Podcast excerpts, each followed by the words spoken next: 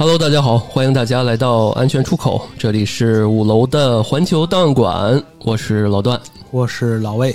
哎，又是今天又是我们俩，对，哎，咱以后是不是环球可以多找些人一些一起跟我们，对吧？老是咱俩也腻了，是不是？是你腻了吧？是我腻了啊！你得看知道我要说啥啊？我决定下回去找毛毛，或者找丽丽。对啊，找宇哥也可以。对，找宇哥也行啊。今天我们来聊啥？来聊聊这个台我们台湾省的这个热点。是不是？对，最近台湾是热点，是热点哈。至于什么原因呢？我觉得也不用多说了啊。这个本来我们选那个话题，还问了各个平台不能聊，是吧？不能聊就算了 啊。本来我们其实也挺想和上次安倍那样啊，紧跟时事。这个也是我们一百期之后的一个。一个给我们的定位嘛，对吧？是，而且呃，这个定位之后，其实，在老魏这块大大振人心，是吧？我终于 可以多贡献一些 KPI 了啊，做一些这样的这个热点分析。但是因为各大平台确实有很多限制嘛，不都不让聊这个话题。呃，可是其实这个台湾还是终究是我们的一个热点嘛，最近的一个热点话题。那作为我们这种这个叫叫播。虽然不是现在，虽然我们老说这是脚播电台啊，但是我们现在能了啊！我们现在已经腿肚子电台了。嗯，这个要是跟不上话题，我们觉得真的很有可能又变到脚脚脖子，又到脚底板了，是不是？是。那个，所以我们今天就还是聊一些不涉及政治的，嗯，然后但是又和这个最近这个台湾相关的这种热点的话题。嗯，对。既然聊过，呃，既然我们要聊台湾。老魏，我就问问你去过吗？啊，咱们 这个 那天我们想聊这个，我就问了一下各位主播啊，好像 对，好像都没去过。对，这个就很很遗憾没来得及去啊。嗯，这个当时台湾自由行呢，就是因为台独势力过于猖狂，嗯嗯，就暂停了啊。这不过呢，我确实也做过一方面这就做过一些这方面的功课，当时是想去来着。啊，然后另外呢，也和一些这个台湾的朋友啊有过接触，哦，啊，身边呢也有这同学啊去那儿旅过，哦，哇塞，这能说吗？呃，这还真这还真是个好问题，是不是啊？这个没事，待会儿我再逼掉吧。对对对，嗯，那我觉得，那既然做了一些功课，呃，且跟那边朋友有一些接接触，那肯定是对那边还是有一些了解的。嗯，对我爸都去，我爸都去过，是吗？啊，我爸是坐了好长时间火车，各种岛啊什么的，反正就是他们那种老年团什么的。啊，那羡慕啊！反正巨便宜啊，是，嗯，你你应该是挺了解吧？嗯，还算有点吧。我相信大部分中国人，就是说有条件的话，啊，都会对这个宝岛台湾很好奇，也向往。对，那首当其冲，我们最近 看到地图软件上，是不是已经可以检索到？我们中国台湾省的详细位置还有信息啊，然后看包括街道啊，因为我看很多人都是放大，哎，对对吧？这个去看建筑啊，甚至甚至小到这个美食店。我记得特小时候，我们也不是特小啊，就上大学的时候，嗯，好像是在咱们西边的那那地儿有那个专门台呃卖台湾美食的那个叫什么来的那个，就是地铁西边有一个专门美食呃台湾小吃一条街。呃，我我我之前还跟大学同学，咱们大学同学吃过呢，去那边啊，上的是一个大学吧？我都不知道。嗯，然后 没没带我去，没带我去。对，就是很多网友其实跟我们一样，就是对这个地方充满了好奇啊。暂时去不了，咱们就在地图上先逛一逛嘛，对吧？对对。呃，有有台湾呃有这个网友在台湾省的高雄市啊，就发现了一个。一家山西刀削面馆，对，就就火了，对吧？然后老板娘称自己祖籍是这个山东啊，山东叫即墨，是吧？啊，这个地方。然后婆婆做刀削面的手艺是山西老师傅教的，好，然后欢迎欢迎我们的大陆同胞去吃面啊，给大家打折啊，招牌已经这个 slogan 信息已经散出去了，对，是的，就不仅是这个山西刀削面，然后网友还发现有什么，比如说山东水饺，哦，四川的燃面。火锅还有什么麻辣烫是吧？嗯，然后还包括我们咱们特别熟悉的一个沙县小吃螺蛳粉，螺蛳粉，对，听着似乎可以吃遍全中国啊，是吧？嗯，对，你说对，嗯，那个在台湾啊，你确实可以吃遍全中国，嗯。啊，在台北啊，你随便走一走，你就会发现这个呃各家饭馆的名字简直可以说遍及这个中华大地。嗯，我这会儿录的同时啊，我已经打开地图了，看这有云南面食馆啊，还有什么四川巴士，这是啥东西？还有海南鸡啊，海南鸡饭是吧？东北火锅啊，什么各种北平烤鸭、上海干面、山东水饺、西藏厨房。山西刀削面、云南小吃、湖南腊肉、天天津小笼包，哎，这我不错啊。这个还有 丽江小馆、天山乡土鸡城。行行，停吧停吧。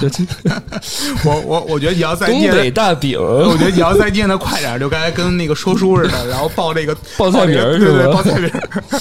对，我是郭德纲是吧？哎呀，呃，帮我捧捧哏吧，当个于谦也没什么。别，我可没，我可不抽烟，也不烫头。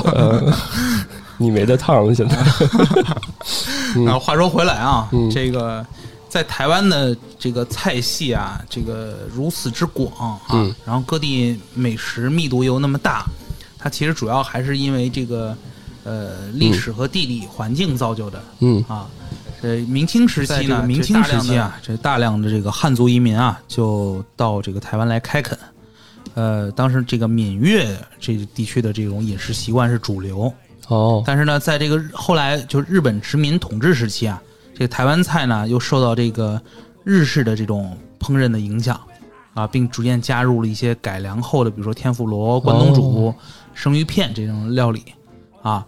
然后后来呢，到一九四九年以后，随着这个国民党败退台湾，哦，我们建国，对对对，然后大量这个大陆的这些。呃，这个各地的人迁入，那北方的宫廷菜啦，山西的面食啦，还有什么呃江浙菜啊、川菜、湘菜啊，甚至包括什么蒙古烤肉啊，就都在这个台湾就逐渐发展起来了。哦，所以说其实呃，很多中国台湾的这著名美食的背后，藏着是我们当年老兵们的乡愁啊啊，对吧？对，你说的很对，就是比较知名的啊，就比如说。呃，永和豆浆哦，这个我总点，早点也不错。对对对，永和豆浆就是当时老兵们在这个台北和这个永和间的这种呃，这呃有一个叫什么永和中正桥畔啊，就在那一带，然后他们磨豆浆啊，这个烤烧饼、炸油条。哦，那么早就已经有是这种摊铺了哈。对对对，它就慢慢形成了一片这个供应早餐的这种铺子啊，就在这个永和这个地儿。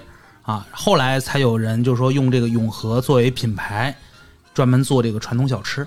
哦，这我总之前老吃的那台湾牛肉面，好像也是那个老兵们发明的吧？啊，对对对，它是由一个这个高雄冈山眷村的冈山眷村啊，嗯，一个这个四川老兵发明的。呃，它是用冈山出产的这个蚕豆，然后再造出这种川味儿的这种豆瓣酱。啊，然后再把牛肉面融进这个豆瓣酱炒出这个红油汤里头，然后就做出了这种川味红烧牛肉面。这个我流口水了，吃说的我都有点饿了。待会儿咱俩得录完了，得来点好吃的，来碗康师傅红烧牛肉面凑合凑合得了。对，就我就感觉就是说到这个，我就已经好像能闻到那个味儿了。哎，那。康师傅好像是不是也是台湾的企业？统一好像也是吧？呃，对，是这两家老对头啊，它其实都是台湾的企业。这个呃，康师傅还可能还格外跟咱俩有缘啊？是吗？当然，当然就随便那么一说啊。那康师傅的这个跟咱俩有缘，他康师傅是鼎新集团旗下的品牌哦。然后呢，康师傅这个这个公司呢是在天津啊。康师傅这公司是在天津，嗯，跟你有缘吧？啊，对对啊，嗨啊，我以为鼎新，我以为你集团的老板 啊是姓魏的四个兄弟，好吧？跟我有，我以为你要突然告诉我说这个企业跟是我的企业呢啊，要给你分很多很多财产是吧？呃，对，说回来啊，你的股份是吧？对，说回来，所以说这个台湾在饮食上可以说和咱们这个大陆一脉相承啊，呃，甚至可以说是。兼容并蓄，对吧？对对。我最近还看到一个新菜系啊，叫眷村菜，好像就是台湾那边融合出来的吧？最最近很流行融合菜，是吧？对，这个国民党当时啊，就是呃，可能百万各省这个呃各个省的这个军民啊，嗯啊，都败退到这个台湾啊，这个当时为了安顿这个随军而来的这些眷属啊，他这个民国政府就以军种性质还有部队这个作为区分的这个依据，它大量新建了建这个叫眷村的，嗯啊，这种算是行政单位吧，啊，前后呢可能共有三百多个，嗯，当年到台湾的这些眷属啊，它主要来自什么湖北啦、东北、浙江、上海、四川啊等等这些地方。就把这个咱们国家传统的八大菜系基本全带到了台湾。哦，在同想吃什么都 都有。对，在同一个街坊里头，啊，左邻右舍的家庭可能就来自不同的省份啊。那那在这种背景下，就可能各省份的这种饮食文化就在相互交流，逐渐融合，就演变成所谓的这个眷村菜。哦，这老魏给我们科普的到底什么是眷村菜了。对，然后就像我们之前提到这个牛肉面啊，这个四川就没有这个川味儿的牛肉面啊，同样蒙古也没有蒙古烤肉。哦，就好像说是那个呃呃叫什么呃兰州是没有兰拉面的，他们就叫牛肉面，对对对对，就是这种感觉，就是福州没有福州面。对，就眷村菜呢，它不一定是这个原味儿的，就是原来那个。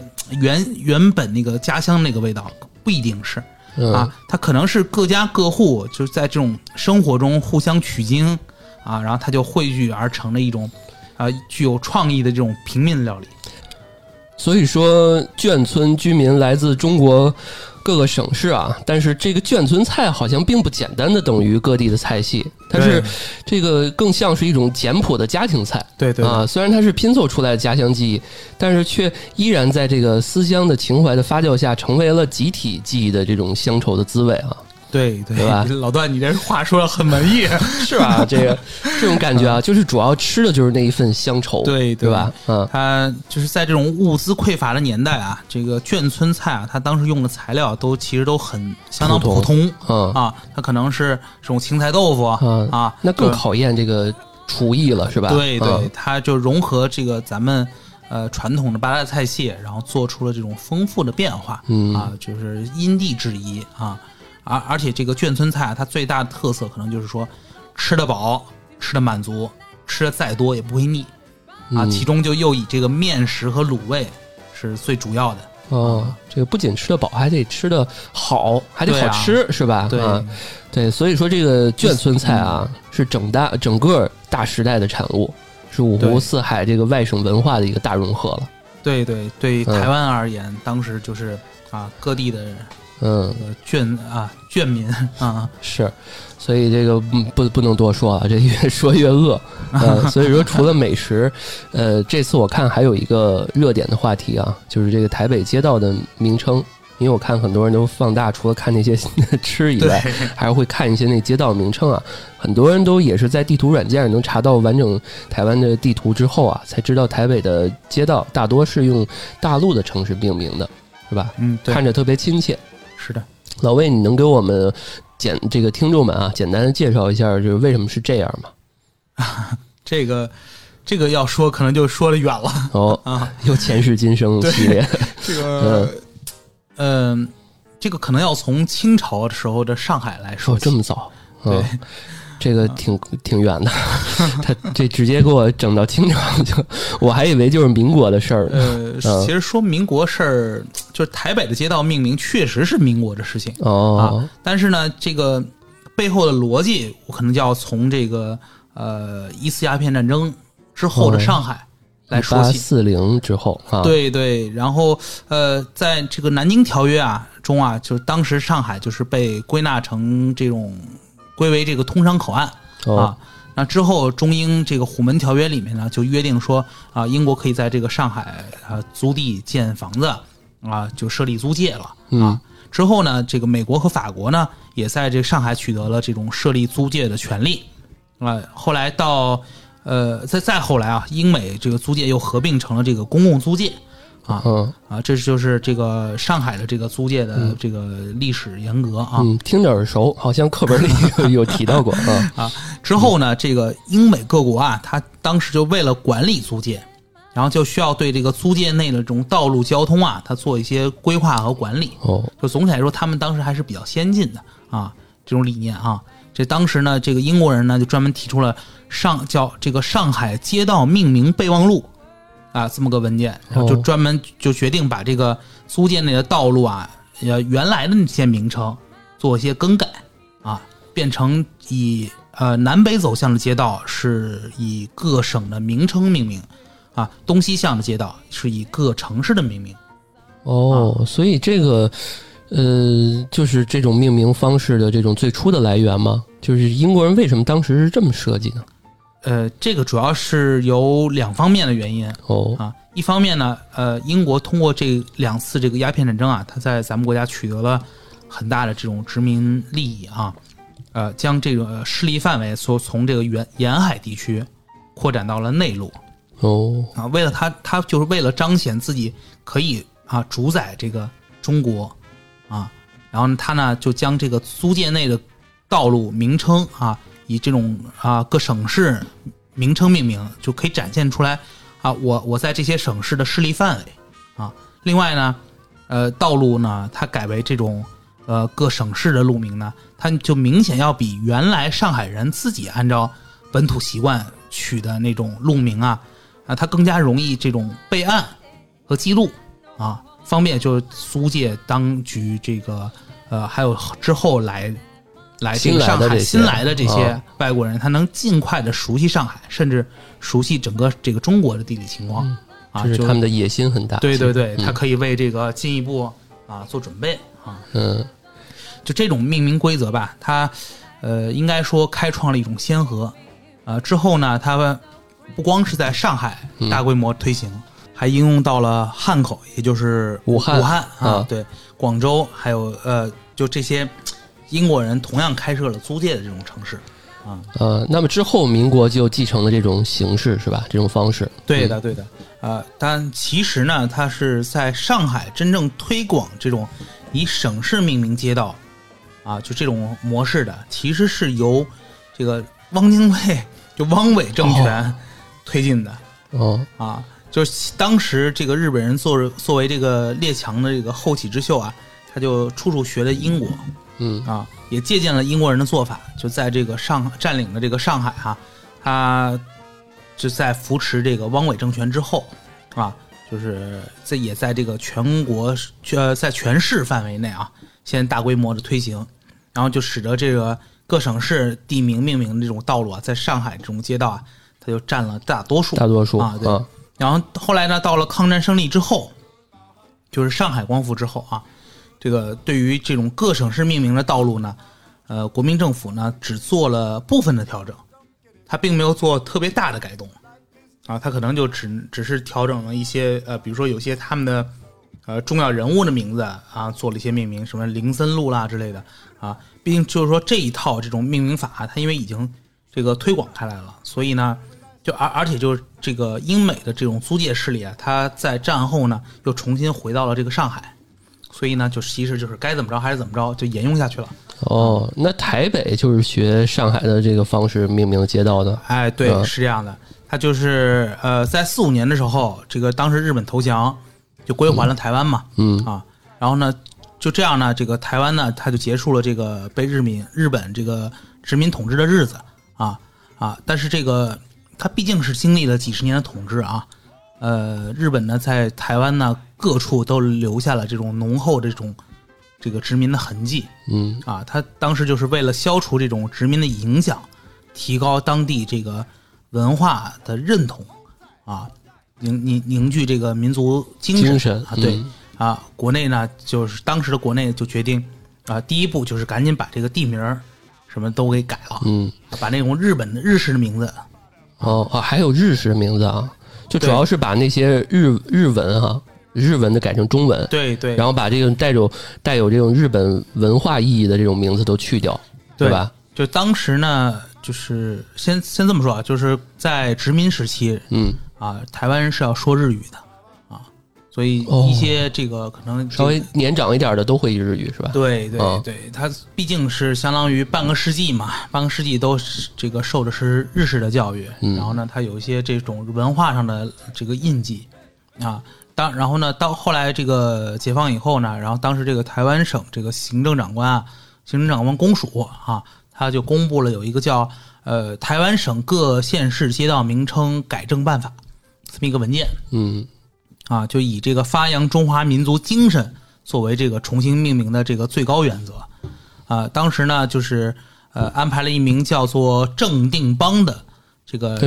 这名儿好，叫郑定邦，嗯啊，然后这么这么一个上海建筑设计师，就上上海建筑师啊，他这个受命呢，就是到台北，这给这里的街道呢做这种规划命名，嗯，重新命名这些，对对对。然后呢，他参照这个上海就是设计路的这种方式啊啊，要就以当时咱们中国的地图啪搁盖在这个台北街道地图上啊，按照这个东南西北的方位把这个。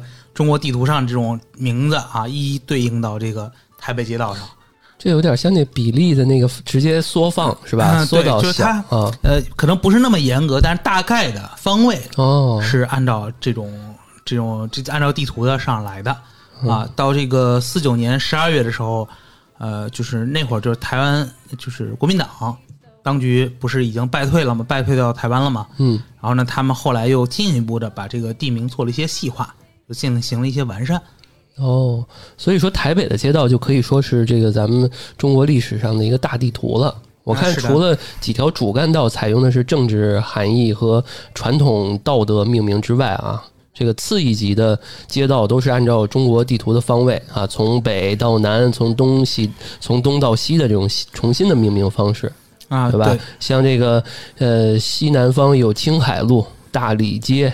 什么桂林路、昆明街等，是的，好像好像其他有些别的，嗯，咱们大陆地区的这个城市也也都这样，也有这样子，都是从这学的啊。还有这个西北方啊，有哈密街、什么酒泉街、塔城街；东东南方有厦门街、福州街；啊，东北还有辽宁街、松江路。对你发现没有？就这些，其实它起的很细了。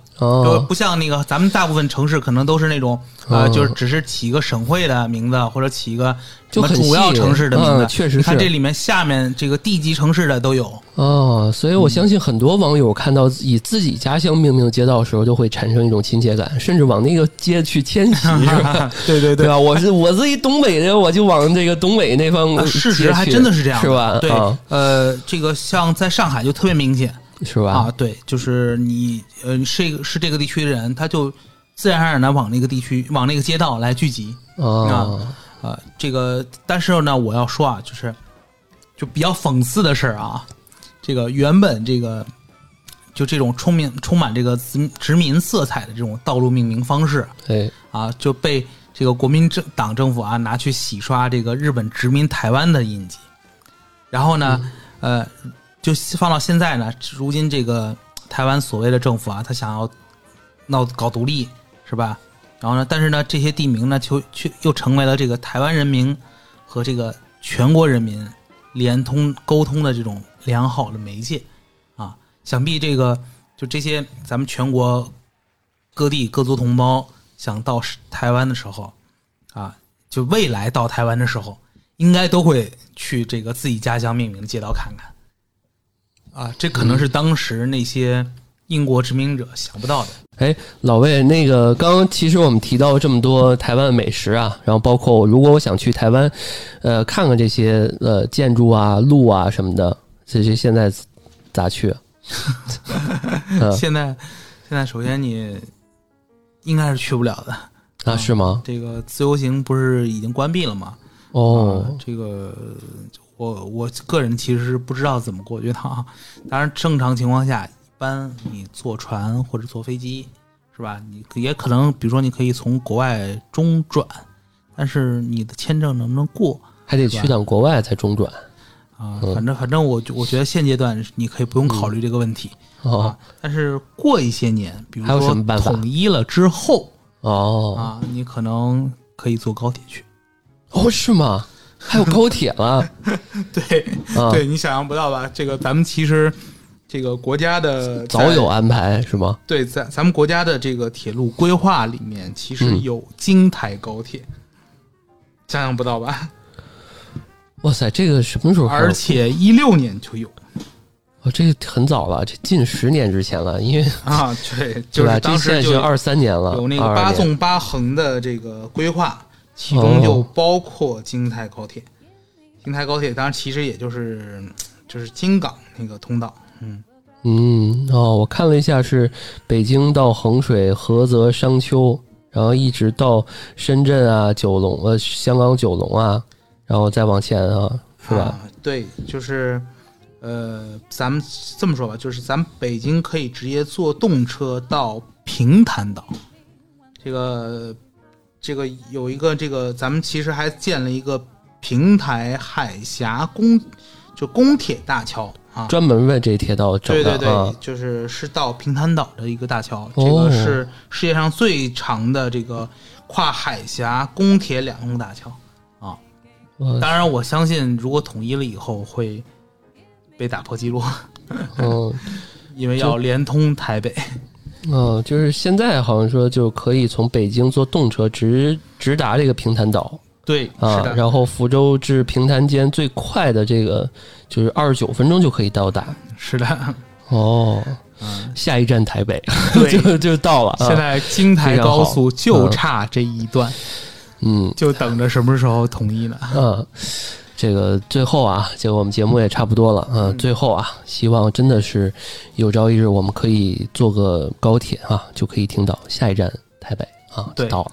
说不准台北后面还会再演哦，对，嗯，是吧？演演到台湾岛内其他城市。对，既然那个，因为我觉得还是埋个关关子啊，就是呃，后面我们会请一个嘉宾去聊聊美食啊。这个在之前，我因为今天老魏给我们这个 这一期就提了好多美食。啊，就觉得哎呀，真的想去看看，报的报的菜名儿，对对，真的想去看看啊！希望那个咱们早日统一吧。嗯，行，那今天我们节目就差不多就到这儿啊。嗯，好。嗯，其实其实这期节目还有另外一部分隐藏节目。对对对，然后大家就关注我们的微信公众号“安全传达室”啊，这个看门老大爷会给大家发一个我们这期 原本原本的完整的节目。对啊，对，然后也欢迎大家在我们的微信公众号下方讨论、留言、转发、评论啊。然后那这期节目就到这儿。好嘞，哎，感谢大家收听我们的安全出口，这里是五层的环球档馆，我是老段，我是老魏，好，我们下期再见，拜拜，拜拜。